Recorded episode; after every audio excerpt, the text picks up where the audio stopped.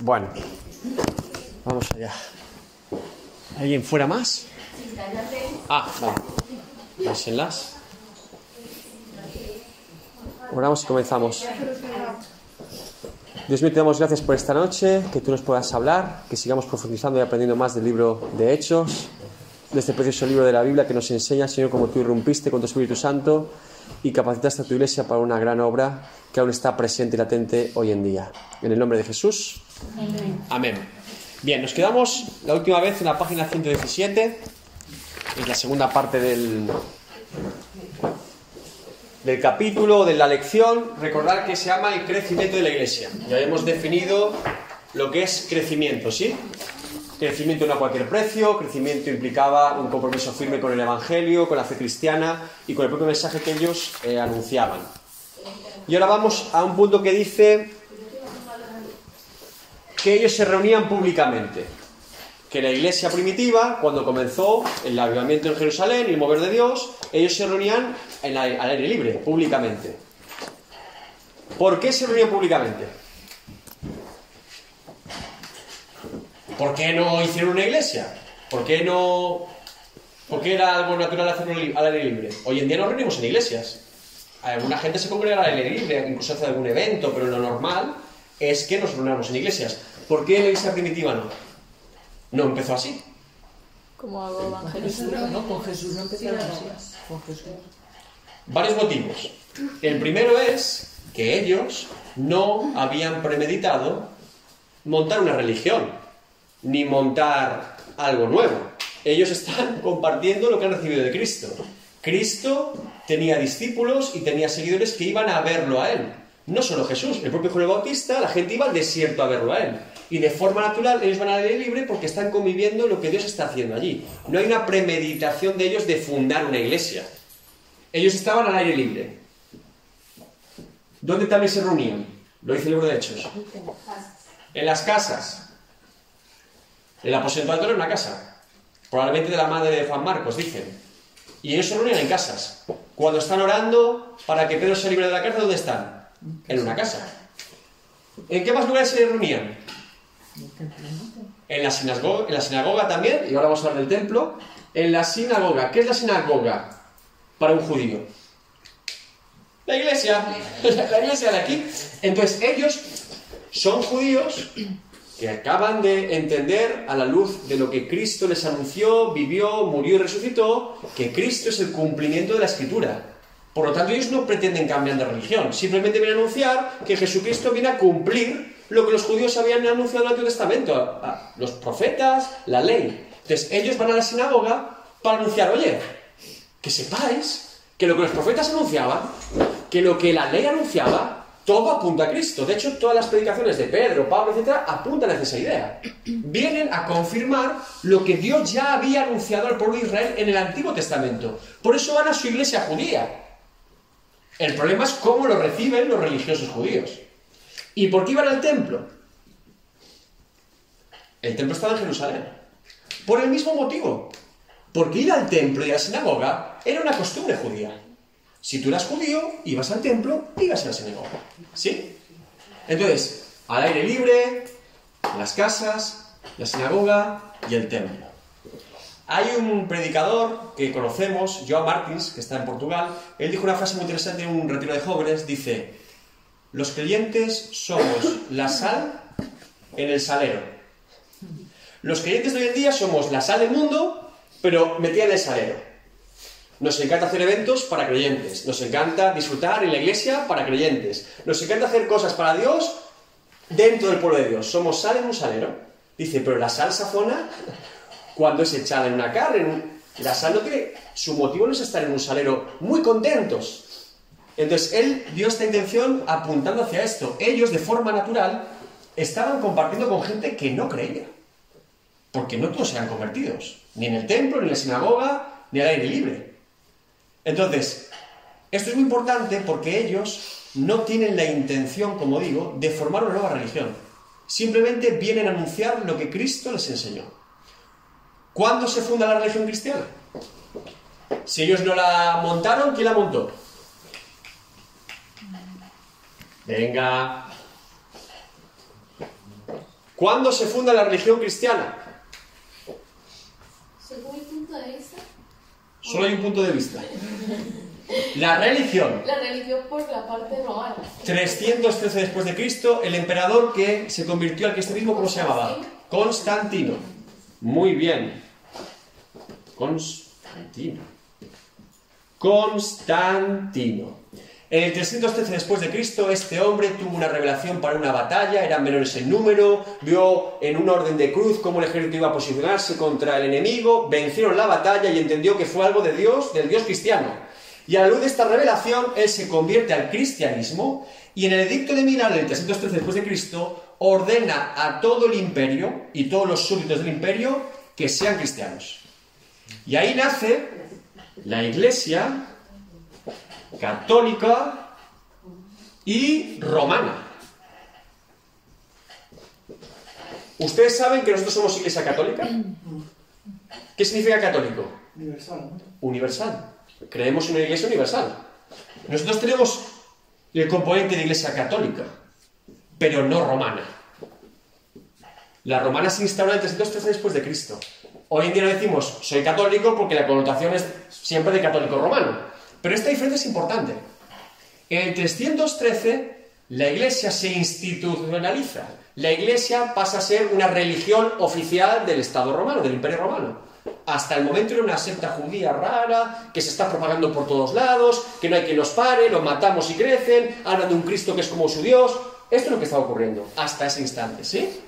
Entonces, ellos no pretenden formar una religión.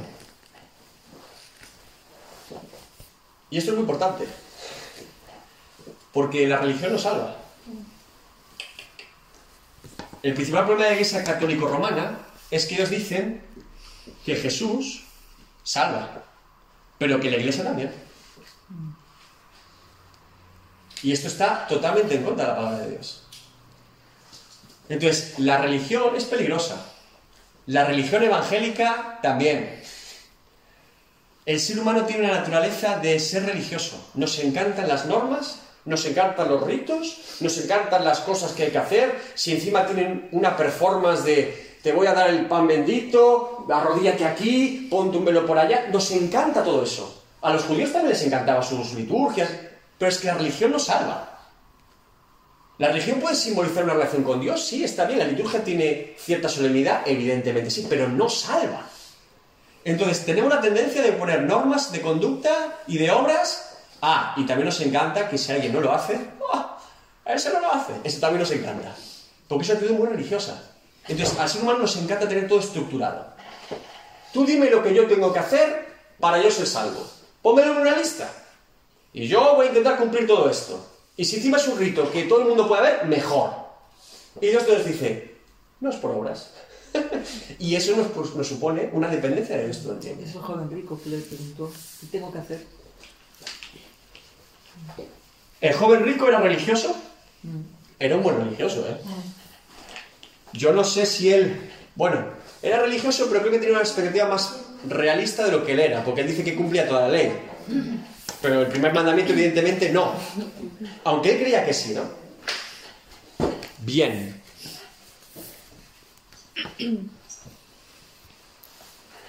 ¿Por qué habían, dice que la iglesia estaba comprometida? ¿Por qué habían reuniones públicas aunque empezaron a ser perseguidos? ¿Por qué cuando empiezan a perseguirlos se van todos de José y dicen, pues esto es un problema para nosotros? ¿Por qué se quedan allí? Dice un relato, lo leímos en Hechos hace un par de lecciones, que decía que literalmente a Pedro y a Juan les iban a decir, no habléis más, les han azotado y estaban en el templo de predicar. ¿Por qué? No tenía miedo.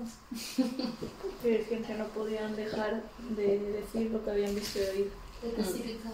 había algo que les impedía dejar de predicar el Evangelio. Y fíjense, aquí voy a hacer una anotación importante. Las reuniones públicas que hacemos como creyentes, o los actos de testimonio público, predicar en la calle, un bautismo público, una campaña evangelística, un culto al aire libre, no son una protesta social. No es una pancarta que los cristianos hacemos habitualmente para decir, ¡Hey! ¡Que estamos aquí! ¡Tenemos nuestros derechos! Ese no fue el motivo de ellos. Esto también es muy humano. poner en valor nuestros derechos como cristianos. Eh, que la moral cristiana es muy importante.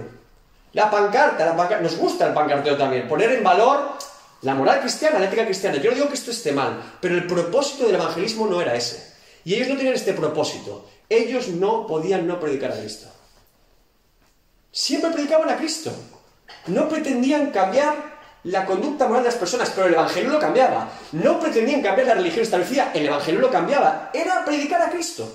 Y todo alrededor cambiaba por predicar a Cristo. Nosotros qué hacemos? Buscamos el cambio con la moral cristiana, con la ética cristiana, con los derechos, que está muy bien, pero no es el enfoque. El enfoque era predicar a Cristo. Y Cristo transforma a la persona. Y claro que cambia su ética y su moral, y claro que cambia su conducta y la sociedad.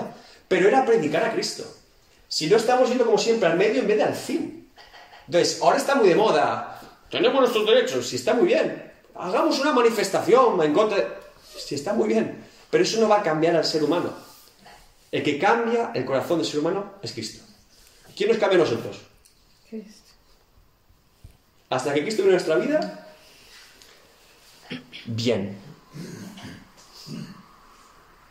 Dice también el libro de texto, me parece interesante, evidentemente, cuando empieza la persecución, los que eran creyentes eran verdaderos creyentes.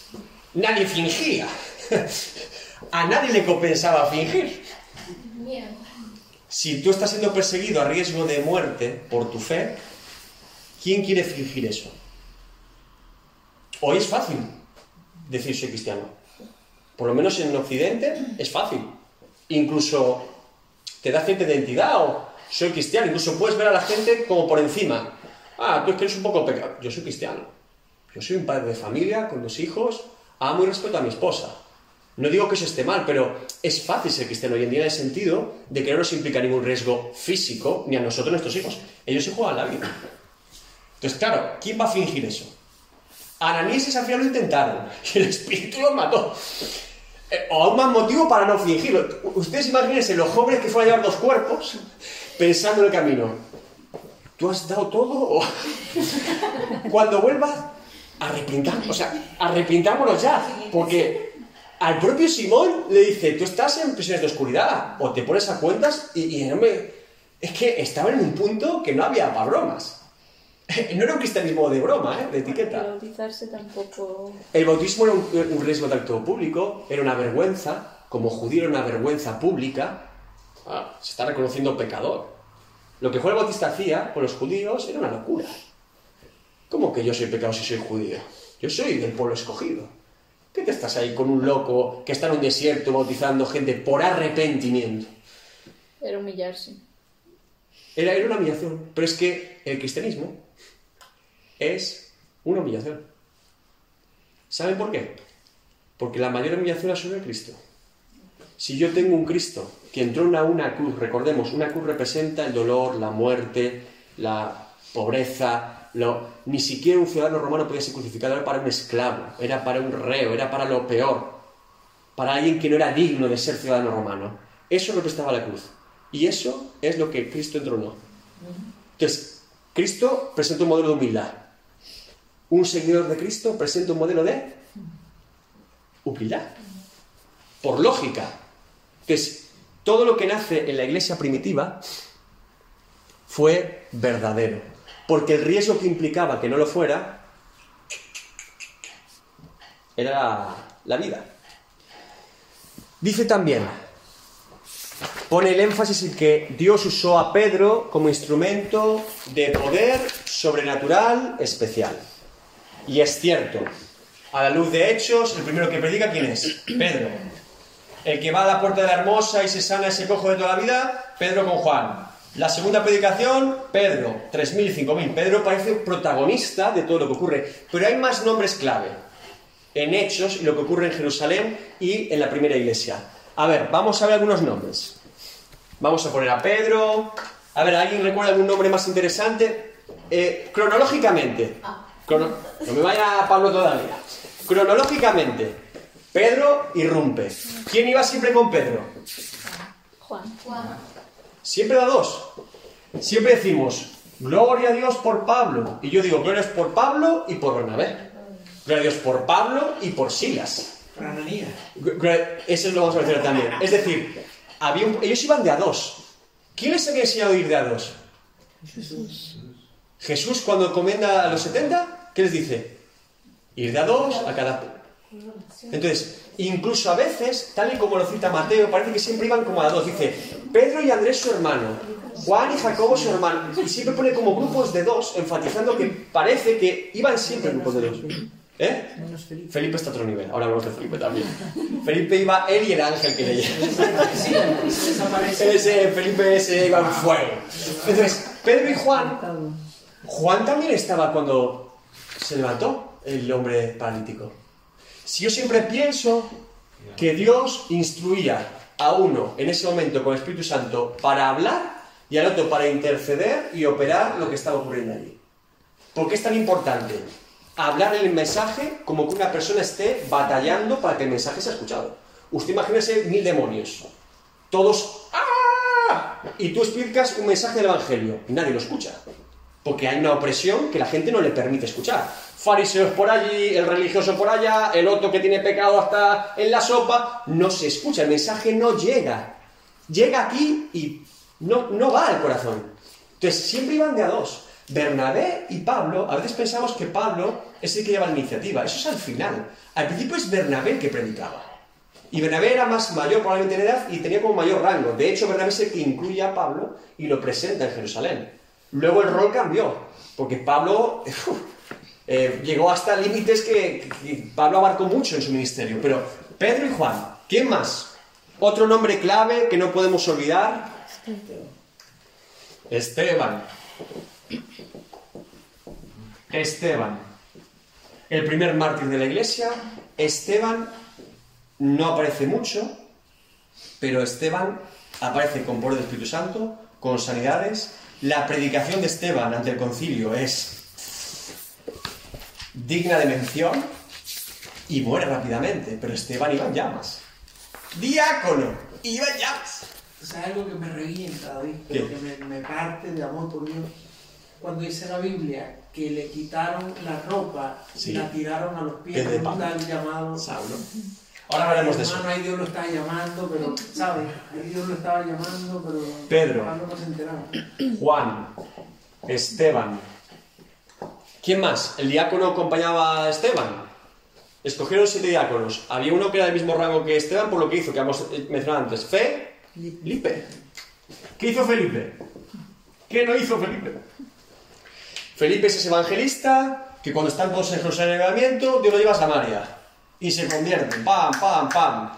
Vienen los apóstoles, Pedro y Juan, y ponen la mano sobre ellos y reciben el Espíritu Santo. Y Felipe ya es trasladado o llevado, impulsado al desierto para encontrarse un etíope, predicar el Evangelio, bautizarlo, que el etíope probablemente fuera de Etiopía a predicar el Evangelio, es trasladado después a Azoto, teletransportado, literalmente al libro de Hechos, a otro pueblo en el que aparece y a predicar. Y al final de Hechos es mencionado cuando va a casa de Felipe Pablo, que tiene cuatro hijas profetisas. Ese es Felipe. Felipe era mucho Felipe. Y estos no son de rango apostólico, son diáconos. ¿Cómo iban los diáconos? Yo quiero diáconos así en la iglesia. Otro importante que mencionaste también, Ananías.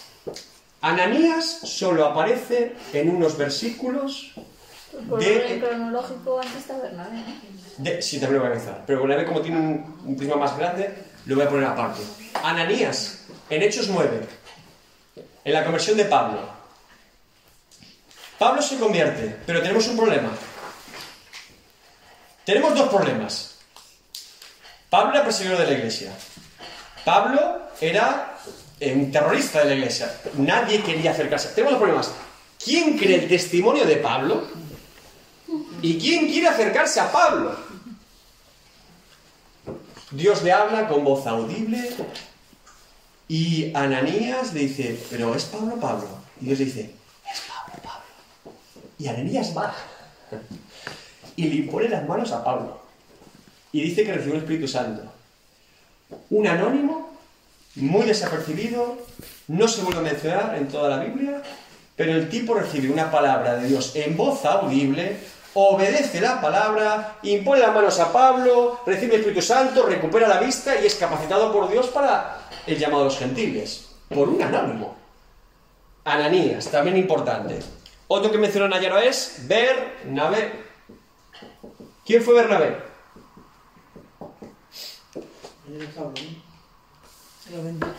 Bernabé aparece primero en Hechos diciendo que entregó una heredad que había recibido. Bernabé es literalmente el mentor y protector de Pablo, porque cuando Pablo, después de que se pone manos sobre él, Pablo comienza a predicar en los alrededores. Y es Bernabé quien lo apadrina, por así decirlo, viendo lo que Dios está haciendo con él, y es Bernabé quien lo defiende o lo presenta en Jerusalén. Recordemos que es Pablo, que Pablo lo que conocemos todos es, nos viene a matar. O sea, no era como en internet que sale YouTube, Pablo predicando, oh, Pablo se ha convertido, qué bueno, Pablo. No, no, llegaba este Pablo, ¿cómo? ¿Qué nos hace? Presentando nuestras reuniones secretas en casas, va a ver todo. Va a dar cartas para que vengan a apresarnos a todos. Espía. Era Y, y- y por otro lado, el desertor de la religión, ¿no? Claro, Pablo siempre ¿no? Tuvo que vivir eso él. Es un trato de Dios con él. Pero lo fuerte es que Bernabé da la cara por Pablo. ¿Quién se fiaba de Pablo? Un hombre de Dios que veía a Dios obrar en Pablo. Y el potencial que Pablo... Imaginémonos que no hubiera existido un Bernabé. A veces siempre pensamos en Pablo. Bueno, para que hubiera un Pablo tuvo que haber un Ananías y un Bernabé. Mejor dicho, para que hubiera un Pablo tuvo que haber un Esteban, un Ananías y un Bernabé.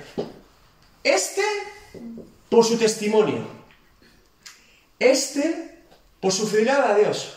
Y este porque fue capaz de acompañarlo, llevarlo y dar la cara por él. Cuando nadie daría un duro por Pablo. Bernabé lo hizo. Se fió de Dios y se fió de lo que Dios había puesto en Pablo. Estos tres nombres fueron clave para Pablo. ¿Y por qué Pablo es tan importante? ¿Porque tiene muchas cartas en la Biblia? También. ¿Porque era bueno teológicamente? También. Pero sobre todo porque Pablo es el escogido por Dios para llevar a los gentiles el Evangelio. Usted y yo somos fruto del Evangelio de Pablo. Porque somos gentiles. No hay ningún judío aquí, ¿no? No hay ninguno que se crea judío tampoco, ¿no? ¿Entendemos? Dios trae una revelación a Pablo y dice, yo te voy a llevar a los gentiles, a las ovejas que no son de Israel, y llevarás mi evangelio. Y él acepta un desafío y un llamado que hasta ese instante nadie quería hacer. Recordemos, nadie. Pero después recibe la revelación de Cornelio. Y va allí y dice, no, no hay nada impuro, come. Pero el que es llevado antes para llevar ya el evangelio es Pablo. Pablo ya tiene ese llamado de parte de Dios. Y de hecho fue muy criticado. Hay un nombre más, quien lo diga, matrícula de honor. Hay un nombre más clave en la iglesia de Jerusalén. Jacob, ¿Cuál Jacobo? el que cabeza. Se murió y, San- y Santiago que también lo llama Jesús. Me refiero a Santiago, Sí. Más que a Jacobo. Jacobo evidentemente sí, porque eran los tres, pero no sabemos mucho de Jacobo. Sí, evidentemente era apóstol y evidentemente era importante porque era el círculo más cercano de Jesús, pero a Jacobo lo matan. Yo me refiero a Jacobo Santiago, hermano de Jesús. Que alguien lea Hechos 15 al 13.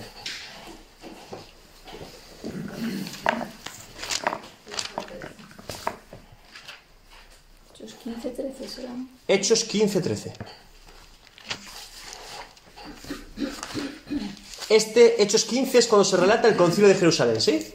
El concilio de Jerusalén resulta que es debido precisamente al problema que tenían con algunos fariseos que se habían convertido diciendo, se están convirtiendo en gentiles. Bueno, si se están convirtiendo en gentiles, que se circunciden y acepten la ley de Moisés. Es lo que hemos recibido. Y Pedro primero se levanta y dice, hermanos judíos, les recuerdo que en Hechos 10 no dice eso, pero en Hechos 10 había pasado, yo fui a casa de Cornelio, el Espíritu Santo se derramó sobre los gentiles, no pongamos una carga que Dios no ha puesto en ellos.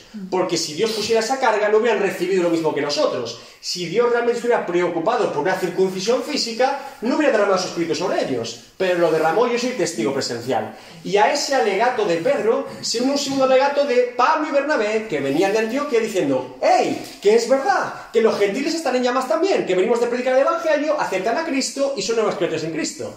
Y es cuando Pedro dice, es por fe y no por obras. Y después llega un tercer personaje importante en la iglesia de Jerusalén. ¿Quién es? Hechos 15 al 13. ¿Quién se levanta? Y cuando ellos callaron, Jacobo respondió diciendo, varones hermanos, oídme. Sigue. Simón ha contado como Dios visitó por primera vez a los gentiles para tomar de ellos pueblo para su nombre. Y con esto concuerda la palabra de los profetas como está escrito.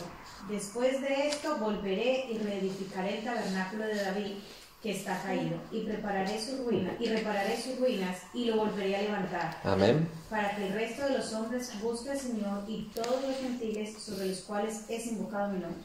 Y dice después el 19, por lo cual, este es Santiago hermano de Jesús, yo juzgo que no se inquieta a los gentiles que se convierten a Dios, sino que se les escriba que se aparten de las contaminaciones de los ídolos de fornicación, de ahogado y de sangre. Es decir, después del alegato de Pedro, del alegato y fortaleza que dicen Pablo y Bernabé, argumentando que lo que Pedro dice que es cierto, porque dice ahí antes que estuvieron mucho tiempo discutiendo. Fariseos convertidos, ya es un milagro, pero discutir van a discutir los judíos.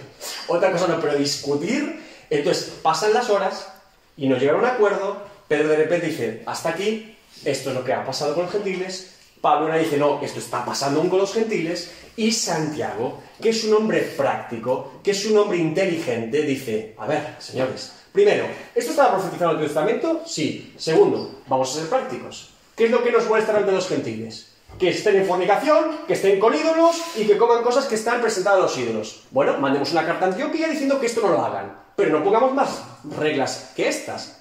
Que esto es lo mismo que cualquier creyente entendemos que debería hacer. No, no estar con ídolos porque eh, está en contra de la ley de Dios y pone, por así decirlo, unas pequeñas directrices a los gentiles.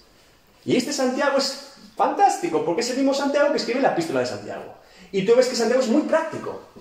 Están discutiendo, discutiendo, y Santiago, ¿qué hay que hacer? Esto, esto y esto. Vamos a hacer esto. Y resuelven, y todos coinciden con Santiago, incluido Pedro, Pablo, todos dicen, muy bien, Santiago, pues vamos a mandar esta carta. Y mandan la carta. Y envían a Silas, y envían a un tal, ¿cómo se llama? Barsabás, para que presente la carta en Antioquía, a los gentiles. Y los gentiles aceptan la carta y cumplen con las normas. Que Santiago, movido por Dios, presenta en el concilio de Jerusalén de la iglesia. Entonces, Santiago es muy importante también. ¿Por qué también Santiago es importante? Vamos a Gálatas 1, 18, 19. Para que veáis que no simplemente aparece una sola vez. Esta es una carta de Pablo, de las primeras.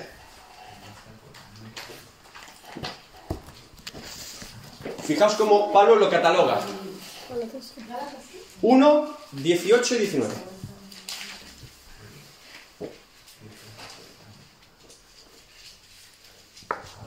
Después, pasados tres años, subía, dice Pablo, subía a Jerusalén para ver a quién. Pedro. Bien. Y permanecí con él 15 días. Pero no vi a ningún otro de los apóstoles, solo vi a Pedro, sino a... ¿Quién? El hermano de... Es decir, el catálogo, o sea, la etiqueta que pone Pablo es de apóstol. Pero Santiago no fue de los doce. No, tampoco es Matías escogido. Es decir, Matías lo escogen como el sustituto de Judas, pero no a Santiago. ¿Por qué lo cataloga como apóstol? Solo había doce apóstoles. Solo había doce apóstoles. No. ¿Qué más apóstoles había? A la luz de las palabras de Pablo, Santiago parece uno, ¿no? ¿Pablo es otro? Claro. Apóstol a los gentiles. ¿Y Bernabé? También es nombrado como apóstol. Es decir, el ministerio apostólico no se restringió a los doce. Dios escogió a doce. Pero a medida que la iglesia iba avanzando, la propia iglesia reconocía apóstoles dentro de ellos. Y Santiago es uno de ellos. ¿Por qué creéis que Santiago y Pablo se respetaban tanto y se llevaban tan bien? ¿Por qué Pablo lo menciona en más de una ocasión a Santiago? Y habla, Santiago nos ayudó, me, me- me atendió, fue práctico, me enseñó. Pablo, decir que a Pablo le diga, me enseñó, eh, es que es, para él es importante. ¿Por qué? Venga a pensar. ¿Qué tienen en común Santiago y Pablo que no tienen en común el resto de los apóstoles? Que no son apóstoles de los doce. que no eran de los doce. Pablo, todo su ministerio tiene que revalidarse como apóstol. Delante de las iglesias que funda, delante de una gente que lo juzga como judío. Y Santiago es exactamente lo mismo. Hermano de Jesús, sí, pero apóstol. Entonces, ellos se entienden porque están viviendo la misma situación. El pastor de la iglesia de Jerusalén, el obispo, por así decirlo, era Santiago. Pedro era apóstol y supervisaba las iglesias de Jerusalén alrededor. Pero el pastor de la iglesia de Jerusalén era Santiago. ¿Cuándo murió Santiago? ¿Y en dónde murió? ¿Murió aquí? ¿Os imagináis que sí? Ya os digo yo que no. Lo más probable, a la luz de lo que dice Flavio Josefo, historiador judío para los romanos en esa época, es que Santiago junto a otros hombres de la iglesia de Jerusalén fue apedreado por los religiosos judíos en el 60 y pico, 70, justo antes de que Jerusalén fuera destruida. Santiago junto a otros hermanos fueron apedreados, muy probablemente. No está aquí, ¿eh? Pagar un alto precio todos, todos, pagar un alto precio.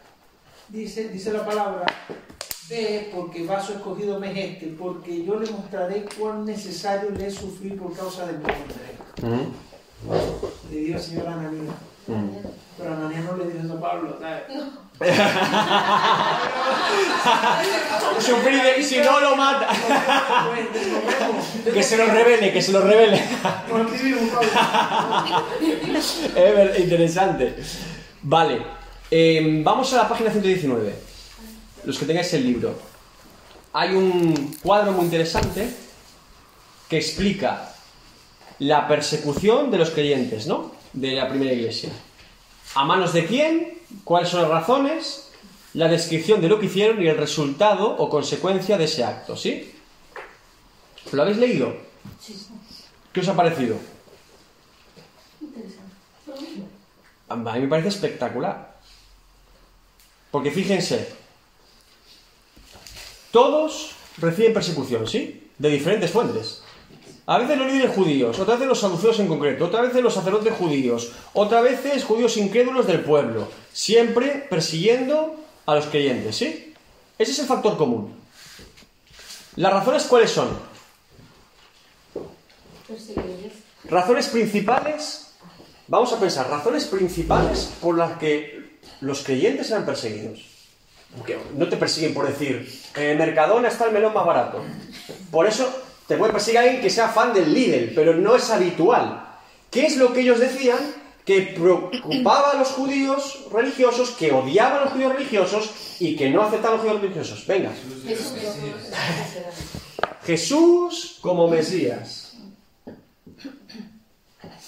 Jesús resucitado. ¿Por qué se enfadaban diciendo que Jesús era el Mesías? ¿O por qué no creían que Jesús era el Mesías? ¿Qué motivo tenían ellos para dudar de que Jesús fuera el Mesías? Me seguían esclavos, ¿no? Porque Después de la muerte y resurrección de Jesús, seguíamos el imperio romano. Ellos tenían una idea de un libertador nacional. El Mesías, en la época y contexto judío, cuando Jesús viene, literalmente es un hombre en un caballo blanco gigante con una espada de fuego que va a destrozar a todos los enemigos de Israel. Y que va a traer la paz al mundo y que Israel va a ser la capital, o sea, Jerusalén la capital del mundo y todos van a estar contentos y felices porque Israel va a ser puesta en el lugar que le corresponde por encima de las demás naciones. Y este es el mismo argumento, escúcheme bien, que los israelitas tendrán, los judíos, para aceptar al anticristo.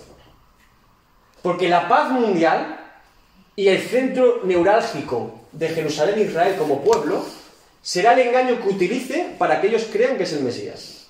De hecho, usted le pregunta a un judío hoy y le dice, si viniera un hombre que trajera paz Israel, que reconstruyera el templo y que pusiera en valor el pueblo de Israel, yo me arrodillaría y lo daría como Mesías. Te lo dice abiertamente.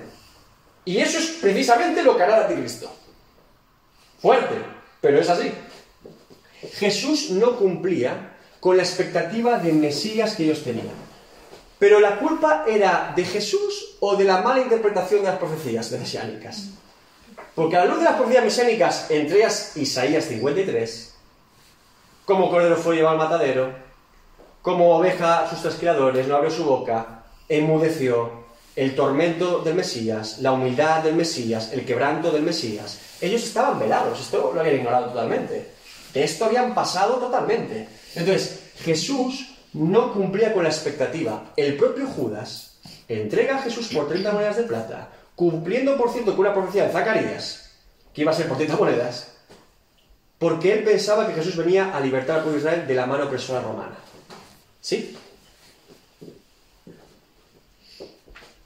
Tampoco aceptaban que el Mesías dijera que era hijo de Dios o Dios.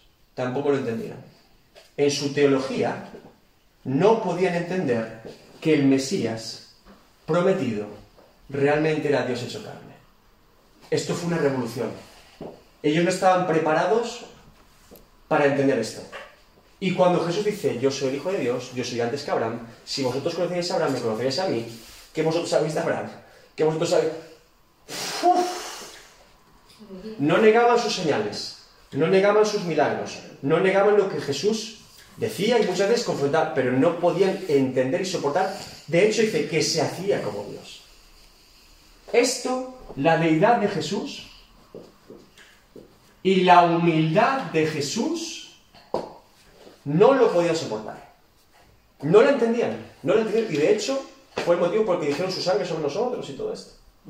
¿Qué más motivos? Jesús como Mesías, otra parte fundamental de la vida de Jesús, después de la muerte que hizo Jesús, Resucitó. La resurrección. la resurrección. ¿Recordáis cuando hablamos de Sanedrín? ¿Sí? ¿Cuántos había? Fariseos. ¿Cuántos había? ¿Cuánta gente había en Sanedrín? 70. 71. ¿Y quiénes lo, lo, lo, lo- Los ancianos. lo conformaban? Y saduceos. ¿Los saduceos creen en la resurrección? Es decir, que para un saduceo reconocer el mensaje de los discípulos de Jesús era automáticamente reconocer que toda su vida habían estado equivocados, que habían estado en una doctrina errada y tenían que reconocer que los fariseos tenían razón. Aún peor. En el Sanedrín decir, oye fariseos, después de toda nuestra vida discutiendo, ¿sabes qué? Teníais razón. Sí que hay resurrección en Dios. Para ellos era ser del Madrid y pasarse al Barça. Era muy. Era, eh, no, era- su orgullo les impedía reconocer esto. Este es el argumento, como vimos, que utiliza Pablo para que el Sanedrín entre en conflicto diciendo: A mí se me acusa por la resurrección de los muertos. Y los fariseos, ¿cómo, cómo, cómo? La resurrección de los muertos, sí, lo dice la palabra de Dios. Y saduceos, ¿qué palabra de Dios? Vosotros no sabéis la ley, vosotros sois un analfabeto.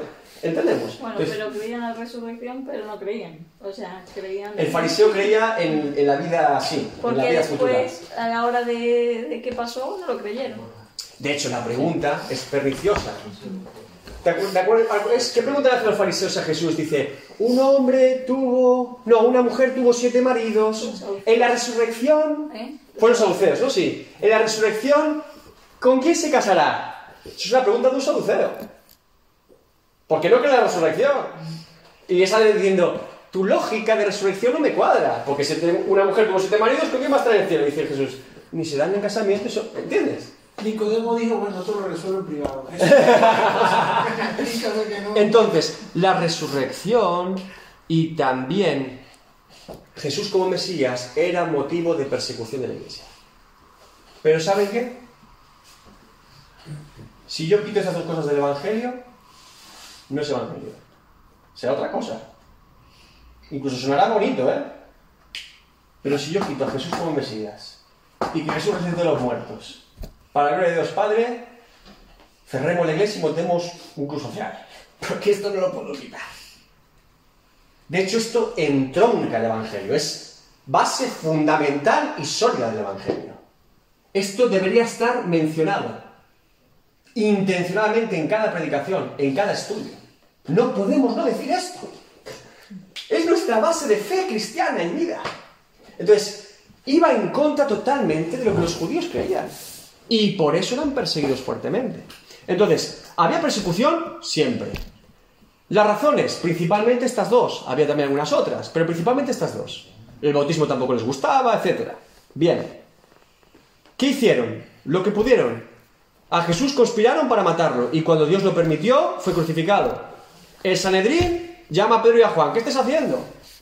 Pues estaba un enfermo por ahí y está sanado. ¿Pero vosotros qué hacéis? Nosotros, de nosotros no sale poder. Pregúntele a, Dios. Ah, y por cierto, a Jesucristo que ustedes mataron, que sepa que es hijo de Dios y resucitó de los muertos. Otra vez. ¿Qué hacen? Una paliza. No digan más nada. Y vuelven a predicar. Ahora a la cárcel. Y lo de la cárcel, ¿ustedes han leído el relato de la cárcel? De Pedro. Pedro estaba esposado un tipo al lado. Ah, no, un tipo a cada lado creo que es. Y una puerta cerrada y otros dos tipos fuera. Los cuatro se duermen. Pedro es desposado de las esposas y sale por la puerta. Él cree que está en una visión. que no, ni él mismo está entendiendo lo que está pasando. Y es físico lo que está pasando. No es una visión, es real. Cuando un soldado estaba con un preso de ese nivel o rango, es decir, una persona peligrosa, y el preso se escapaba, su vida, de hecho, en este caso no, pero Herodes los manda a matar. El rey los manda a matar, porque no era posible, era sí o sí una conspiración, una puerta cerrada, cerrada por fuera, dos soldados al lado. Me estás diciendo tú que te has dormido y que de repente este tipo ha aparecido y ha salido y está ahora lo veo predicando en el templo. Me estás, o sea, esto es una conspiración. ¿Entienden? Entonces, siempre buscaron, siempre buscaron callarlos, matarlos, encerrarlos. ¿Y qué pasó? ¿Los pudieron callar? ¿Los pudieron matar a todos? Estamos aquí aún, ¿no? Cuando la iglesia se aviva, el diablo se aviva, dijo Jonathan Edwards. Pero Dios es más fuerte, ¿eh? Dice que las puertas del Hades no prevalecerán contra la iglesia. Contra una iglesia como este modelo de iglesia, evidentemente. Una iglesia que entró a Cristo, que está en el poder del Espíritu Santo, como una iglesia de este modelo, sí. Y ellos persecución tuvieron. Es que a veces nos ignoran. Mucha, ¿eh? Se juegan la vida. Pero avanzaban, avanzaban, avanzaban. Y cada persecución producía un mayor, una mayor victoria. De hecho, este sigue, este, este, persecución de los creyentes en hechos, o sea, avanza, le da todo hechos al completo, les in- insto a que lo lean en casa, es un cuadro maravilloso, todas las persecuciones que sufren en Jerusalén, fuera de Jerusalén, luego el propio Pablo, es un texto apasionante y completo, muy interesante. Uno de los más importantes que yo os puedo preguntar es, ¿Dios permitió la persecución de la iglesia por algún motivo? ¿Dios la permitió? Sí. ¿Por qué Damaris? Porque si eran perseguidos era la forma precisamente de alejarse y llevar el evangelio a otros lados. Es muy bien. El primero es por testimonio. Siempre que una persona ha dado ejemplo de su fe cristiana hasta la muerte, salvo que seas un insensible o un loco o estés muy, muy deteriorado en tu obcecación en contra, como le pasaba a Pablo, suele ser un testimonio muy fuerte.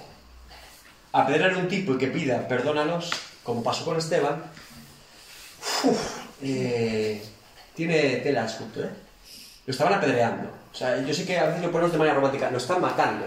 Y está pidiendo a Dios que los perdone y que se lo tengan en cuenta. Esto lo escucharon ellos. Estaban allí presentes.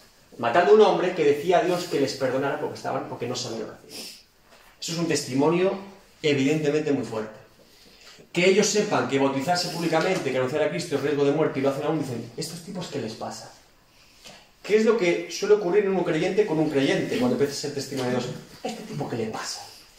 ¿Por qué no habla lo que nosotros hablamos? ¿Por qué no es parte de nosotros? ¿Por qué no viene aquí a cotear? ¿Por qué no roba de la caja? ¿Por qué? ¿Por qué? ¿Por qué? El testimonio, fundamental. La persecución provocó un testimonio fiel de la fe cristiana. Segundo, como decía ella, porque se dispersaron. Fue un motor para que no solo quedara el elemento dentro de Jerusalén, sino que se propagara por todo el imperio. Porque tenemos la tendencia natural, como hemos visto al principio, de ser muy religiosos, la sala en salero. Ustedes imagínense que hubieran dicho, qué bien en Jerusalén, imagínense que hubieran tenido paz en Jerusalén. ¿Qué hubiéramos hecho? Una gran iglesia, Pedro predicaría los domingos, Juan los miércoles, Santiago daría un estudio bíblico los martes y diríamos, la mejor iglesia del mundo. Tengo un pastor, mi pastor es Pedro. ¡Fua! Que vengan aquí, que peregrinen si quieren nos vean. Es lo que haríamos nosotros hoy en día, sí o sí.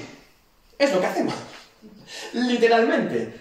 Dios está moviendo un lugar. Vamos a hacer un lugar más grande, más bonito y que vengan a vernos. Y tenemos un ministerio reconocido mundialmente.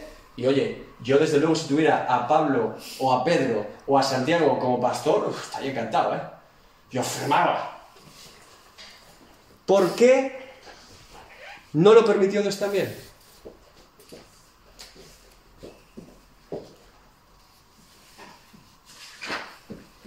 Por el ejemplo de Jesús para ellos. Quiero que me acompañen a Mateo 17.4.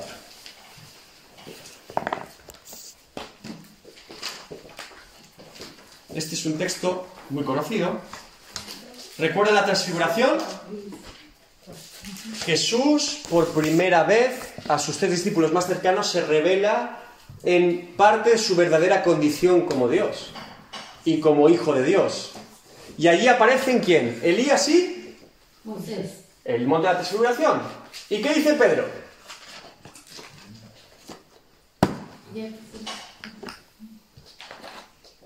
Mateo 17:4. Entonces Pedro dijo, Jesús, Señor, bueno es para nosotros que estemos aquí. Si quieres, hagamos aquí tres ramas enrama- enramadas, una para ti y otra para Moisés y otra para Elías. ¿vale? Paremos ahí. Jesús transfigurado. Jesús en su verdadera naturaleza, lo, más que podían captar sus ojos. Elías y Moisés. Allí los tres. ¡Fua! El representante de la ley, el representante de los profetas, uno a la derecha, otro a la izquierda y Jesús en medio. Y están Pedro, Juan y Jacob así. ¡Ju, ju, ju! Ver eso, hermano, piensa en un momento. Jesús transfigurado, no como hombre, sino como su parte de deidad, Moisés y Elías. ¿Y qué dice Pedro? Quedémonos aquí. La iglesia de seis personas más interesante del mundo. Dice, unas enramadas. Vamos a poner aquí una tiendita de campaña. ¿Necesitáis algo? Yo ya bajo al monte y subo a traeros comida. ¿Qué necesitáis? ¿Era un buen plan o no era un buen plan? Sí. ¿Cuántos hubiéramos firmado ese plan? No sé si es ese relato, pero puede ser que haya otro, este mismo relato en otro evangelio, donde dice la Biblia que Pedro dijo eso, pero estaba como a, un, a un nivel de impresión tan tremendo que no sabía lo que decía. Está Era ese nubilado. relato, Sí, está nubilado. El, el tema es, humanamente hablando, y si somos sinceros, ¿era un buen plan o no era un buen plan? ¿No nos quedaríamos todos ahí? ¿Quién quiere bajar de ese monte? ¿Quién quiere bajar de esa revelación? ¿Quién quiere decir, Dios mío, para esto, eh? Vamos, vamos a avanzar. Ya nadie quiere moverse de allí. Pedro actúa como todos los creyentes actuaríamos. Estoy con Jesús, tengo aquí a Moisés, tengo aquí a Elías y lo estoy viendo en primera persona. ¿Me podría quedar aquí y vivir eternamente? Es un plan perfecto. No. Es un buen plan. Pero había un plan mejor. Jesús tenía un plan mejor. Y no era quedarse en una montaña. Era bajar de la montaña y subirse a una cruz. Y esto, hermanos, es el motivo de la vida cristiana. Gloria a Dios por los grandes eventos y por las grandes cosas que Dios hace. Pero Jesús se bajó de la montaña para subirse una cruz.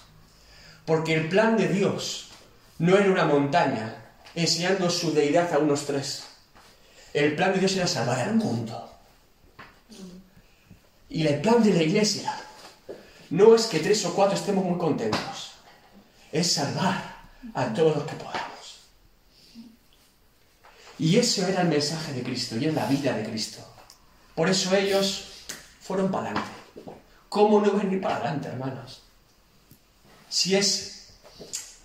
eh, Jesús es el maestro de maestros porque Él vivía lo que decía. No decía lo que vivía, vivía lo que decía. Y todo lo que Jesús dijo era vida en Él. Todo. Nunca se le pudo pillar en nada. Y en el monte de la transfiguración, humanamente diríamos, todos quedamos allí. Jesús se bajó y se fue cruz. Y en esa cruz, en vez de que tres estuvieran obnubilados, todo aquel que lo confiese como Señor y Salvador puede ser salvo.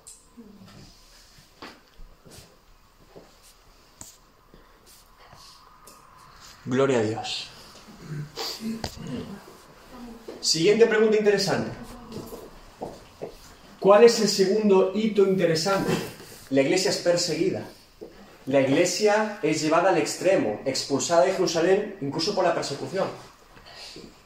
Y en medio de esa persecución, ¿quién se convierte? Es que es muy fuerte. ¿El perseguidor de la iglesia quién era? Usted imagínase por un instante, solo por un instante. Los fariseos y saduceos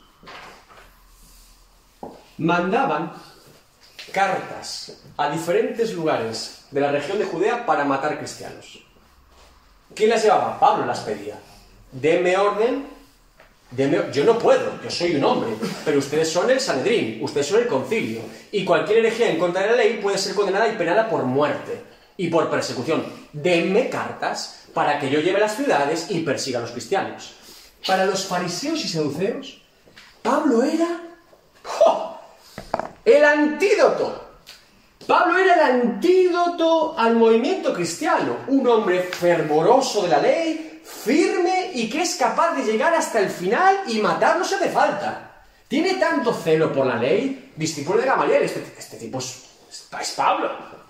Es nuestro referente, es nuestro... Es el hombre que ponemos en valor en este tiempo. No sigan a Jesús, no sigan a Pedro, sigan a Pablo. Como fariseos, todos... "Ah, Pablo, ¡Qué valor! ¡Qué denuedo por la ley! ¿Y qué le pasa a Pablo? Camino a Damasco. Ahora de repente se enteran que ese Pablo, perseguidor de la iglesia, se ha ido al otro bando. Los fariseos se querían matar. El Sanedrín dice, esto es una broma, ¿no? Pablo, sí, sí, Pablo, nos han dicho, hay rumores en Damasco que está predicando a Cristo. ¿Cómo, cómo? No, Pablo, no, no. Yo me da vuelta a la tortilla, ¿eh? ¿Por qué? ¿Por qué Cristo se encuentra con Pablo camino a Damasco?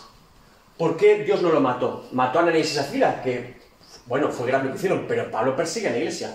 ¿Por qué no lo fulminó Dios a Pablo? ¿Por qué? Porque lo hacía con amor, pensando que estaba haciendo algo bien para Dios. Pablo estaba errado. Pablo estaba errado en su concepción de Dios, pero amaba a Dios. Y esto es muy importante. Porque Dios tiene un trato con Pablo porque conoce su corazón. ¿Él está errado en lo que está haciendo? Sí. ¿Él sufrió las consecuencias de lo que hizo? Sí, lo veremos ahora. Pero él amaba a Dios. Su doctrina estaba errada, pero amaba a Dios. Por eso, hermanos, a veces las personas pueden estar erradas, sí. Pero hay que ver más allá del error, si la persona ama a Dios o no. Si ama a Dios, yo soy un convencido que Dios lo va a poner en su sitio. Si ama a Dios, puede estar incluso en contra de la voluntad de Dios o de la obra de Dios, pero si ama a Dios, va a tener la oportunidad de parte de Dios para rectificar, para cambiar, para transformar y ser una persona para el bien de la iglesia y para el bien del pueblo de Dios. Soy un convencido de esto. Tendrá la oportunidad, no todos aceptan la oportunidad. Y eso demuestra que el amor por Dios no era tanto. Porque si yo amo a Dios, si estoy errado, y Dios me dice, David, estás errado, yo diré, me rindo, Pablo se rindió, camino a Damasco. Imagínate que hubiera debatido, no, yo no creo que sea Jesús. Pablo dijo, ¿qué quieres que haga, Señor? Instantáneo. El joven rico fue algo, él también era como íntegro, él pensaba que lo hacía bien y él fue diferente, porque él se fue triste. Por, no por eso muchos comentaristas creen que el joven rico creía que amaba a Dios, pero su corazón demostraba que amaba más al dinero, que es lo que le revela Cristo. Porque entre amar a Dios y amar el dinero, escogió amar el dinero. Pablo no. Pablo amaba a Dios por encima de todo. No, Pablo amaba a Dios. Lo que pasa es que estaba errado en su doctrina. Y Dios trata con él. Profe, profesor. Eh, eh, que hay algo curioso de ese relato, que es que cuando Jesús se le revela a Pablo, le dice, Saulo, Saulo, en lengua hebrea, era el Dios al que Pablo le servía. Claro. Y él dice, ¿quién eres? Señor. O sea, eres el Shaddai, eres, Sí. eres Adonai, eres tú. Sí. O sea, que fue algo como, como para no convertirse, que vamos. Sí, pero me refiero que él Impresionante. O sea, su doctrina, él cree en Dios, pero no cree que Jesús sea Dios ni que Jesús sea el Mesías. Su doctrina cambia en un instante. O sea, él acepta cuando ve, cuando entiende que Jesús es Dios. no solo lo cree y dice, ah, pues me convertí, no, no, luego Pablo es consecuente con su creencia y va hasta el límite, va hasta el final Pablo. ¿Pablo tuvo consecuencias de estar errado en su propia vida? Porque esta es otra, nosotros podemos estar errados, hermanos, y muchas veces lo estamos. Y a veces Dios nos dice, "Mm", y yo, es que yo, y seguimos en nuestro error. Los errores tienen consecuencias y el pecado también, evidentemente. Pablo, en más de una ocasión, en alguna de sus cartas cita a Esteban. El tormento de Pablo de ver a ese hombre, cuando ella supo que mató a un justo, Pablo lo menciona más de una ocasión. Yo soy el peor de los peores, no merezco nada, y cita a Esteban. Él seguía viendo la imagen de un santo diciendo, perdónalos, y es algo que siempre va a quedar en su corazón, ¿eh? Y otra cosa, tenía un aguijón en la carne, ¿recuerdan? Dice que Jesús, perdón, dice que Dios le quita la ceguera, pero parece que quedó algo.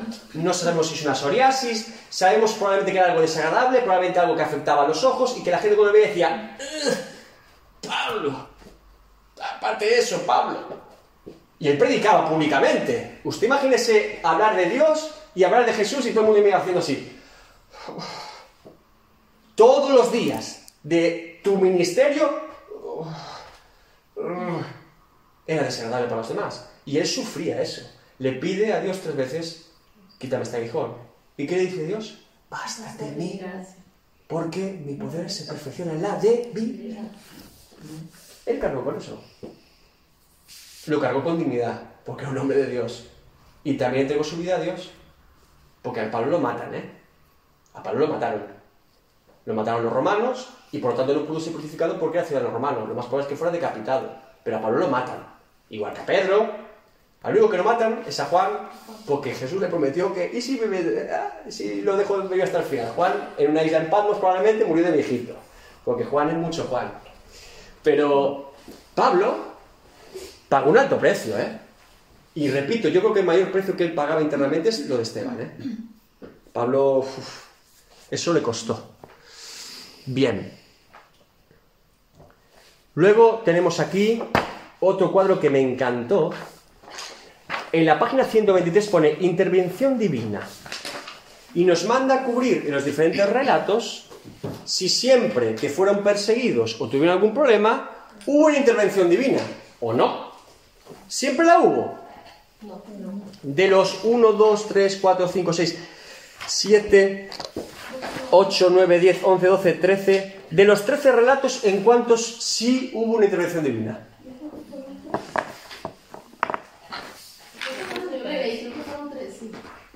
En 1, 2 y 3.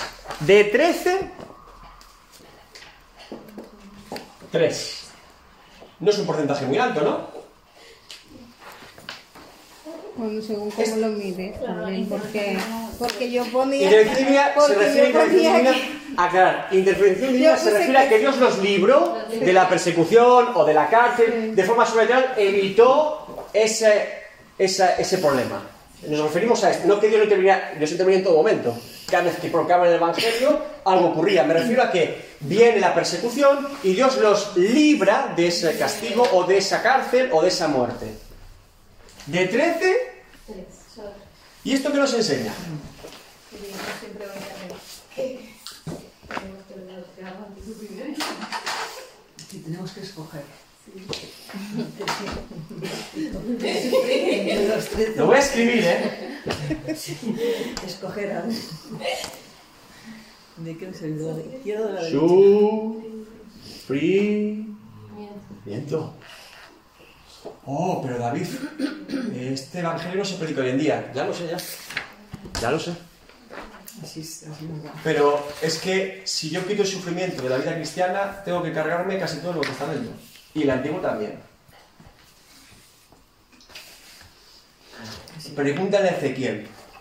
Cuando Dios le dice que su mujer va a morir y no puede guardar luto por ella, porque tiene que mandar una palabra profética de que Dios no guardará luto por Israel cuando vengan y destruyan Jerusalén. Fuerte, ¿eh?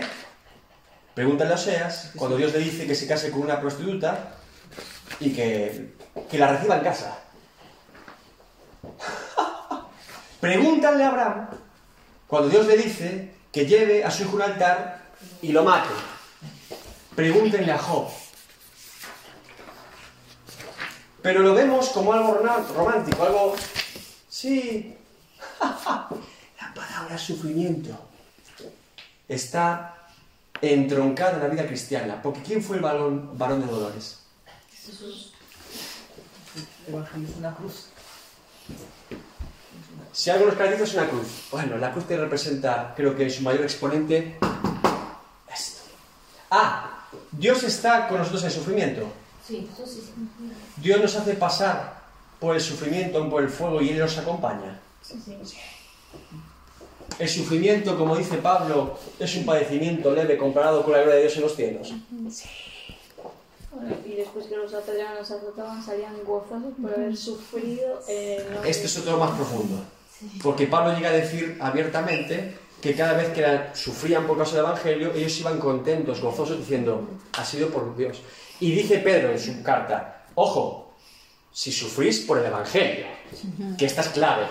Él le dice, si sufrís por el Evangelio, si sufrís por sufrir, si sufrís por una persona que lo está haciendo mal, soy alcohólico y sufro porque eh, tengo... Está sufriendo por sufrir, dice Pedro. Si sufrís por el Evangelio. Hay un documental de la, de la, de la trama esta de Al Qaeda cuando hacen el atentado terrorista a las Torres Gemelas. Y esos tipos tuvieron toda la programación de ese evento orgullosos y honrados de hacer esa obra por amor a sus dioses. ¿Mm? O sea, y se iban a inmolar, pero ¿Sabes por cuál, amor es a Dios lo hacían. ¿Sabes cuál es la diferencia? Increíble. ¿Sabes cuál es la diferencia entre otras religiones y la fe cristiana? Que no es una religión, es una fe. Mucha gente, Gandhi, sufría, ¿eh? Por la paz mundial. Eh, este, ¿Cómo era el de Sudáfrica?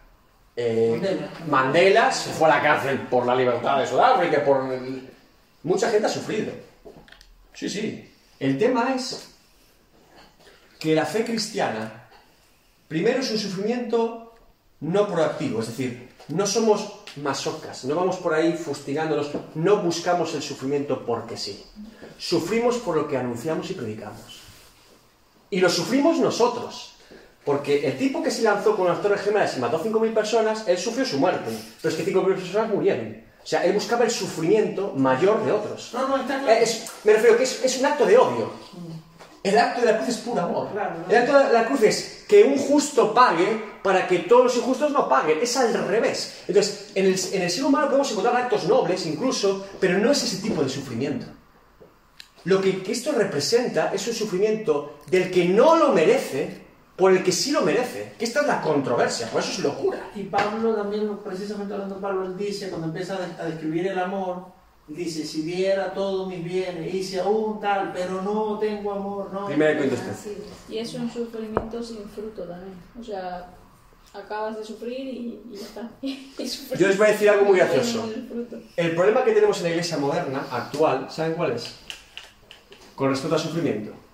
Que tenemos el complejo de la princesa del castillo esperando que el príncipe nos rescate. No sé si por Hollywood o por Disney, los creyentes actuales tenemos ese complejo de soy una princesa encerrada en un castillo, estoy esperando que Dios me libre de todo. Y aquí estoy para que Dios me libre de todo. Y me va a librar de todo, ¿eh? Y me tiene que librar de todo. Es un complejo humano probablemente por el cine. Y estamos ahí esperando, como Rapunzel, a ver si viene el príncipe azul a librarme de todo. Y a veces el príncipe azul no aparece. Por dos motivos. Primero, porque a veces nos hemos subido nosotros al castillo, consecuencia de nuestras propias decisiones, y ya nos bajaremos nosotros si queremos o no, porque nos quedamos ahí esperando. Y segunda, porque nosotros tenemos promesa de vida eterna. Es que si yo comparo la vida eterna, como dice Pablo, con el sufrimiento momentáneo aquí, es como comparar un océano con una gota. No se compara. No me compensa, dice Pablo. Es que no. Eh, tengo un océano y usted voy a sufrir por una gota. Pues deme la gota. Es lo que está diciendo. Pero es que eso implica tener fe. Fe real en la vida eterna. Fe real en lo que Cristo ha hecho en nuestra vida. Y esto es controversial, porque no la vemos aquí. Pero es que no es por vista, es por fe. Sino, ¿qué clase de fe profesamos? La fe que no es fe. Vivimos una fe a veces que no es fe. Parece que lo que no vemos, no tocamos, no sentimos, no vemos aquí y ahora en la vida, no existe. Entonces no tenemos fe. Tenemos otra cosa, pero no fe. Entonces, la vida eterna, dice Pablo, está tan por encima y tan superior a los sufrimientos o padecimientos aquí en la tierra que a mí no me importa. Es decir, lo sufro, evidentemente lo dolía, cuando lo latigaban le dolía, pero él pensaba, un día voy a estar con Cristo.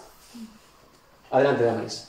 Yo, opino que la parte del sufrimiento, pues en este tiempo se ve distinto, de otra manera.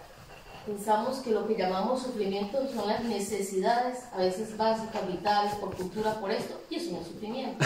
bueno, eso es O sea, otro que a veces Lo sufren como- todos. Sí, y sufrimos para todos, y pensamos que Dios tiene que solucionarnos no, todas estas cosas, Mm. y no es así. El sufrimiento, yo creo que el sufrimiento que estamos hablando es el sufrimiento real de, de llevar la palabra, el que se Sí. sufre realmente cuando te entregas a llevar la palabra, llevarla a pesar de las consecuencias. Mm. Ese creo que ese es el sufrimiento que yo hablo. Evidentemente la palabra sufrimiento hoy en día está rebajada con agua. De hecho, que un niño en Occidente diga, es que hoy tengo hambre y no tengo nada, una nevera llena, porque no le gusta justo el petit suisse que no le ha comprado su madre de chocolate, de- eso no es hambre. Eso es que la abundancia es tanta que soy caprichoso. Evidentemente la palabra sufrimiento ha perdido connotación, pero yo me refería, es para lo que tú estás diciendo, al sufrimiento realmente, que lo que quiero decir es que los creyentes no estamos exentos de sufrimiento. No estamos exentos de enfermedad, no estamos exentos de pruebas o tribulaciones, no estamos exentos de problemas en el trabajo, no estamos exentos de la lluvia, ni del sol, ni del clima, ni de una guerra, no estamos exentos. Dios no nos prometió que estábamos exentos y nos daba una carta blanca, como esa princesa prometida esperando a su príncipe que le sabe de todo. Lo que Dios nos prometió es que estaría con nosotros en la prueba y en la dificultad. Y nos aferramos a eso, porque aunque hay en valle de sombra de muerte, tú estarás conmigo. Tu vara y tu callado me infundirán aliento. Harás las copas. ¡Ah! Es increíble. Las mesas delante de mí. Sí, quizás el sufrimiento también hoy en día a veces es abstenerse de cosas las damos por hecho de que son normales o para todos. O sea, porque se nos ha planteado pues una vida con todo, ¿no? Todo el confort, eh, toda, todo, ¿no? Eh, La nevera llena, el armario lleno de ropa, todo. Entonces, eh, cuando tú tienes, es un creyente dices, no, yo no tengo por qué eh, sucumbir a todas esas a todos esos deleites, entonces quizás hoy en día a veces el sufrimiento pasa por ahí. Por ejemplo, a un jovencito o una jovencita, quítale el teléfono. Quítale el, el- el teléfono. Es un sufrimiento. Por ahí deberíamos de plantearnos si somos como creyentes incluso estamos dispuestos a, a sufrir ese tipo de abstinencia de decir, no, esto no. Los demás sí, pero yo no, es como alguien dice, ¿no? Señor, ¿por qué yo no y los demás creyentes parece que sí? No. Esto es, el no es para todos, solamente que los demás no, no están dispuestos a lo mejor a sufrir ese pequeñito... Y con todo, a veces el trato de Dios con nosotros es personal. Es decir, la palabra de Dios es para todos. Lo que está aquí, las listas de pecados, la ley de Dios, la moral y ética de Cristo cuando estuvo en la tierra es para todos. ¿Cuándo tengo que perdonar a una persona? Siete veces siete. ¿Eso es para mí o para todos? Si te piden la capa, dala. A veces perdonar es un sufrimiento. claro, le pides a alguien, ¿no? y bueno, hay gente que ya cuando le hablas del perdón ya es como... Es lo peor que les puedes Entonces, decir, ¿no? Lo que está en la palabra es para todos. Ah, Dios me puede hablar de esta palabra para cosas en mi vida en concreto. Decirme, mira, tú esto no. Pero si a mí me gusta esto, precisamente por eso tú no. Pero es que no lo hace. Pero tú no. Este trato existe ¿eh? de Dios para creyente. Yo soy- ahí yo, en la misma línea, ¿no? añadiría algo a, a- a lo que vienen hilando. Que el sufrimiento tiene varias. mm, es como multiforme, ¿no? A lo mejor para los discípulos era un latigazo, pero eh, recientemente a mí me pasó que me dieron un latigazo en el corazón con el que sufrí mucho, ¿eh? Claro. Y a nadie me tocó el cuerpo, pero El solo con físico el- no es el problema siempre. Solo con la actitud. De hecho, hoy en día los padecimientos principales de la gente es depresión aquí. El peor sufrimiento hoy en día en la sociedad moderna no es físico, porque con la medicina mucho físico, algunos sí, pero es aquí. Pensamiento de muerte, me- o sea, esto es, esto es peligroso. A, cada uno, eh, el sufrimiento, cada uno lo recibe de una manera. Evidentemente no puedo comparar el sufrimiento con otros cuando es objetivo. No es lo mismo sufrir, como decíamos, una nevera llena, es que no tengo nada. Que un niño muriendo en África de hambre, no es el mismo sufrimiento. Objetivamente no lo es. Y no lo va a ser nunca. Porque no es lo mismo. Otra cosa es como la persona, el que lo sufre, lo sufre. Hay que sufre por un hoyuelo y hay que sufre que está sin pierna. El del hoyuelo está molesto y lo sufre también. Y dice, ay, aún se queja por el hoyuelo. Dios mío, tengo un hoyuelo. Y está todo sin pierna allí. Gracias, Dios mío, porque me queda otra. Eh, eh, a veces Dios nos pone en nuestro sitio. A veces Dios nos pone en nuestro sitio. Porque es, hay, hay que ser, también pensar en perspectiva del reino. Y sigo añadiendo a eso que dice. eh, Pablo dijo, o sea, él describió cuántas veces había azotado, cuánto le habían azotado. Pero él habló de una persona que dijo, no recuerdo exactamente los fulanos, me abandonó Demás. y siguiendo al mundo. Y a mí Demas, eso me, demas. me sonó a más dolor que los latigazos. Demás. Hombre, Pablo, cualquier fracaso en el ministerio en el sentido de que lo abandonan. De hecho, a Timoteo le dice, ven pronto. Sí. Dice, estoy pronto para ser sacrificado, ven pronto. Evidentemente, la soledad en el ministerio, evidentemente, y la presión espiritual, ¿eh? Cuando uno ejerce el ministerio, lo menos es lo físico. O sea, a veces uno está en su ministerio y, ve los demonios por todos lados y está acostumbrado a eso. Y viene el compañero de toda la vida. Mira, a Ray Bonke le pasó algo muy curioso. Ray Bonke, él dice en su biografía que el más dolor que produjo en su vida fue las traiciones o las malas palabras de la gente que lo acompañaba en el ministerio. No del perdido que decía, ¡ay, este loco alemán! No de los demonios allí que, le- que bajaban. Dice que físicamente desde las montañas venía como descendía como nubes para hacer, para destrozar la carpa evangelística, para tormenta. Eso me vio de todo. Dice, lo que más sufrí fue personas dentro que me conocían que dijeron, eh, Bonke", y él escucharlo. Eso era como una daga al corazón. O sea, por eso digo que el sufrimiento hay, tiene tantas Exacto, tiene muchas aristas. o Yo que pienso que. Yo pienso que el dolor, el sufrimiento más grande que existe es estar lejos de Dios. Porque ese sí que no se va con nada. Es la verdad. Ese sufrimiento es del alma, es del cuerpo y es de todo. Que es el que tiene el pecador. Entonces, si nosotros somos cristianos, podemos tener cualquier sufrimiento, a lo mejor aquí terrenal, incluso emocional, pero el sufrimiento más grande no lo estamos pasando y eso el mundo lo pasa. Oh, y después el otro, y me callo, prometo. Eh, prometido, ¿eh? Hasta, hasta que me, me dejen hablar. Eh, que hay personas a las que Dios prospera muchísimo, que a lo mejor no llegan a tener un sufrimiento físico, y Dios los bendice tanto y son los que apoyan financieramente a los que se andan sufriendo por ahí en las misiones. Eso hace también. El reino, de, el reino de los cielos, eh, Dios ordena las cosas de su manera. Ah, yo siempre creo, siempre, de alguna u otra medida la fe es probada. La fe es probada. ¿Cómo es probada por Dios? Dios dice, nos ampara la Biblia, que hasta lo que seamos capaces de soportar, pero es probada. La fe es probada. Porque si no sería, eh, bueno, sí, yo creo en Dios. Vale, ¿crees en Dios? La fe es probada. Tarde o temprano es probada. ¿Sabes quién nunca es probado? El que nunca tuvo fe. Ese Satanás, como los fariseos decía, muy bien, campeón, la ley la sabes de memoria. A ese de Satanás está encantado con ese.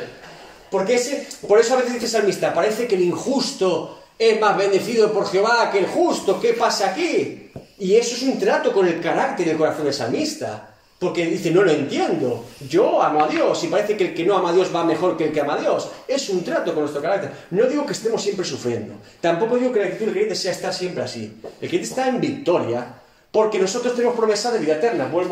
Me vuelvo a enrocar en lo que he dicho antes. Si yo creo que Jesucristo es mi Señor y mi Salvador, si yo he confesado mis pecados y me he arrepentido de mis pecados y vivo mi fe en Cristo, tengo promesa de un día estar junto al Maestro. Eso es jaque mate a cualquier moral humana, a cualquier sufrimiento, a cualquier dolor o penalidad. Y también es jaque mate a cualquier idea de, es que el hermano... el hermano-".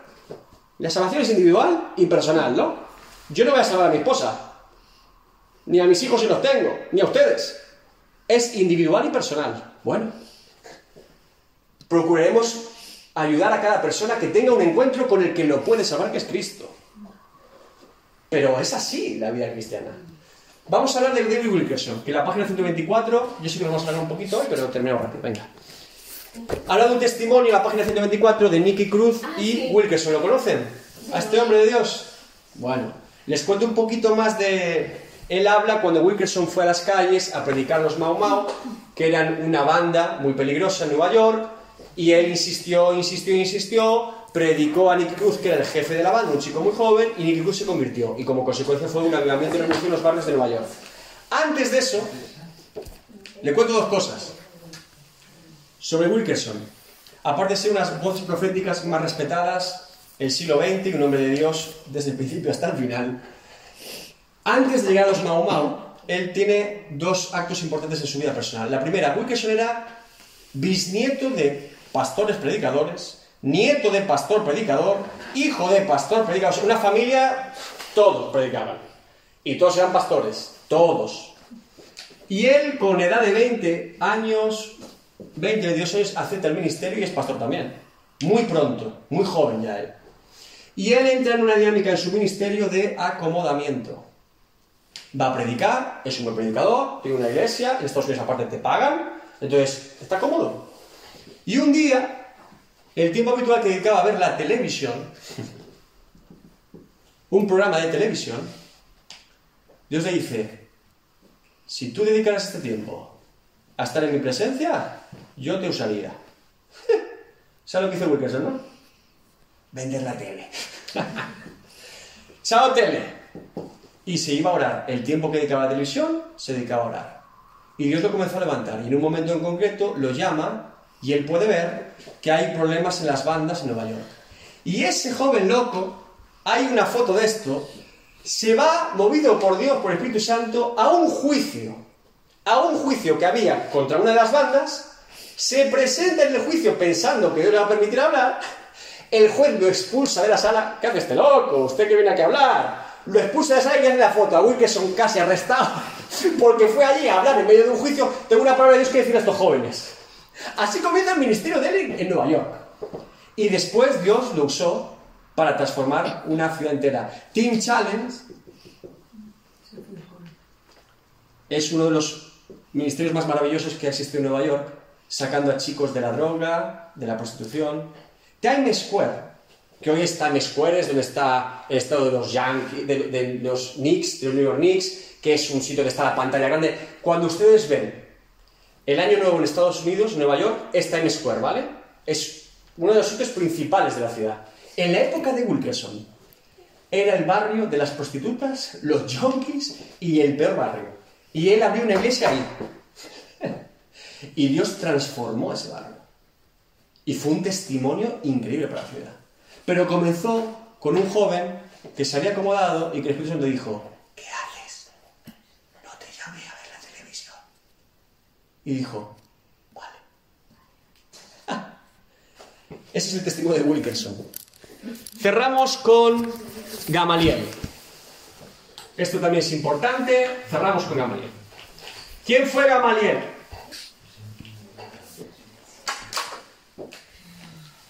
Venga, señores, yo sé que es tarde, que están cansados, se nos ha alargado el estudio, pero hay que completarlo. ¿Nadie sabe quién es Gamaliel? ¡Vamos! ¿Quién es Gamaliel? Era un erudito de la palabra, maestro de la ley, profesor, que fue el de Pablo. Sé que lo instruyó a Pablo. Maestro de. Pablo, muy bien. Hasta ahí que Un hombre respetado en la ley. era muy respetado. ¿Era fariseo o saduceo? Creo que era fariseo porque estaba bien acorde con lo del pleno, pero cuando, Fariseo. cuando lo Y si alguien me dice de qué corriente farisea era, le doy un premio. Ah, ¿quién? ¿Gi? Eh, Es por si lo han leído. Gilel. Esto es muy importante, hermanos. Había dos escuelas de pensamiento dentro de los fariseos. ¿Vale? ¿Recuerda quiénes eran los fariseos? ¿Quiénes eran los fariseos? ¿Quiénes eran los fariseos? no eran estudiados. ¿Qué más? El fariseo, ¿por qué era tan importante en el tiempo de Jesús? Eran los que andaban en la calle. Eran los predicadores en la calle que preservaban que la ley judía se cumplía en la calle y en las casas. Era el tipo que estaba mirando así. ¡Ah! ¡No ha dado el diezmo! ¡Uh! ¡Ah! Está levantando una carga en Sabbat. ¡Oh! No está cumpliendo con las fiestas judías. ¡Oh! Y van y predicaban decían, Moisés nos anunció, Moisés nos dijo, la ley, la ley, la ley, la ley y los profetas. Todo el tiempo. Y el pueblo, los fariseos eran respetados porque era una secta dentro de los judíos que se había encargado de preservar la ley judía para los judíos durante muchas décadas. Y el fariseo era, oh, un fariseo. Me va a hablar de la ley, tengo que escuchar. Hijos, escucharlo. Tiene algo que decir sobre la ley. Vamos a escuchar y aprender. Y a veces les regañaban y decían, ustedes están... Este era el fariseo. Dentro de los fariseos hay dos corrientes. Gilel y Shammai. Dos corrientes de dos tipos de pensamiento o de eruditos fariseos, que estaban ya en tiempo de Jesús y que presidían lo que vino después a ser hechos. Gilel, que es de la escuela, Gamaliel es de, dentro de la rama de Gilel, era más abierto. Era una corriente farisea, farisea más abierta a lo de Dios, a cómo Dios se podía mover a través de la ley. ¿Sí? Shammai eran los más peligrosos. Estos iban a saco. Estos no permitían que le movieras una coma y estos eran muy violentos. De hecho, la rama de Shammai fue la más violenta contra el cristianismo. Lo curioso es que Pablo había sido educado por Gamaliel en la corriente de Gilel, no era de Shammai. Pero Pablo se volvió loco, se fue al, al lado más extremo dentro del fariseísmo. ¿Sí? Ya sabemos las dos corrientes. Ahora, ¿por qué es interesante Gamaliel? Porque Gamaliel dice algo muy bueno en Hechos 5, 38, 39. Fíjense, fariseo, no cristiano, pero él a la luz de los hechos que están pasando en Jerusalén, ¿qué dice? Hechos 5, 38 y 39. Adelante. Apartaos de quiénes? De los creyentes, de los cristianos. Apartaos, dice. dejadlos, porque si este consejo o esta obra es de los hombres, se desvanecerá. Mas si es de Dios, no la podéis destruir, no seáis tal vez hallados luchando contra Dios. Fuerte. Lo está diciendo en el Sanedrín y lo está diciendo al resto de fariseos y saduceos, diciendo, hey, señores, se nota que es de la corriente de Gilel. Dice, vamos a ver, señores, aquí somos todos muy listos con la ley, ¿no? Bueno, todos sabemos que cuando Dios hace algo, Dios hace algo y no lo detiene nadie. Y que si no es de Dios, Dios se encargará. La lógica nos dice que en vez de estar aquí apedreando gente y matando personas, dejemos para ver si es de Dios o no. Es un pensamiento muy, muy interesante el, de, el de Gamaliel. Es un hombre sabio, porque yo creo que Dios es soberano. Yo creo que Dios es el que dicta lo que pasa en la tierra. Pero después nunca creemos en la soberanía de Dios. Tenemos una prisa por juzgar a la gente y matarla, y dice, hey, si es de Dios, dejadlos y Dios lo respaldará. Si no es de Dios, Dios lo juzgará. Apartaos de ellos y dejad a ver qué pasa. ¿Le, hicieron caso a Gamaliel? No. A Gamaliel no le hicieron caso, si fueron los encarcelaron. Ojalá no hubieran hecho caso. No le hicieron caso. Gamaliel Al representa... principio los dejaron ir. Después Sí, los dejaron ir. En ese momento sí, pero les duró muy poco. Los convenció. Les, les convenció dos segundos. Luego fue a su casa y dijeron, este Gamaliel no tiene razón. ¡Bum! ¿Qué decía Shammai? Shammai dice que hay que matar a todos. Ese me gusta más. Entre ellos su propio discípulo Pablo. Es decir, al final el consejo de Gamaliel no perduró en el Sanedrín porque siguió persiguiéndolos hasta la muerte. Entonces, Gamaliel representa un ejemplo claro de judío, conocedor de la ley y temeroso de Dios. ¿Gamaliel fue salvo o no? No lo sabemos. Si no aceptó a Cristo como Señor y Salvador, podía ser conocedor de la ley y temeroso de Dios, pero se iba al infierno igual. Porque ¿quién salva? Cristo. Y solo Cristo es el que puede salvar. Por lo tanto, aunque fuera temeroso de Dios y conocedor de la ley, si no entró su, su corazón a Cristo, fue un buen hombre, pero no se salvó por eso. Pero bueno, con ese pensamiento, él habrá, Podía estar más él cerca. habrá visto lo que pasó y si es coherente con lo que dijo, pues habrá visto que es real eso. Es cierto, pero también la presión de estar dentro del Sanedrín y que los demás lo juzguen, no lo sabemos. No sabemos si aquí, si sí o si no, estaría bien, ¿eh? Pero, ¿quién sabemos que sí lo hizo y también era un hombre verdadero judío? ¿Alguien recuerda que Nayara no lo diga? Ni la pastora. ¿Quién dijo Jesús, tú eres un verdadero judío? Israelita. ¿O israelita? ¿Tú tampoco? Venga, ¿tú lo sabes? Vale. ¿Alguien más? Venga. Natanael. Vayan a Juan 1, 47 al 49. Natanael. Pero este sí que sigue a Jesús. Lo digo porque a veces pensamos que ningún judío temeroso de la ley se... Ah, Natanael. Ah. Juan 1, 47, 49. Rápido. Felipe halló a Natanael y le dijo, hemos hallado a aquel de quien escribió Moisés en la ley, así como los profetas a Jesús, el hijo de José de Nazaret. Natanael le dijo, ¿de Nazaret puede salir algo de, algo de bueno? Le dijo Felipe, ven y ve.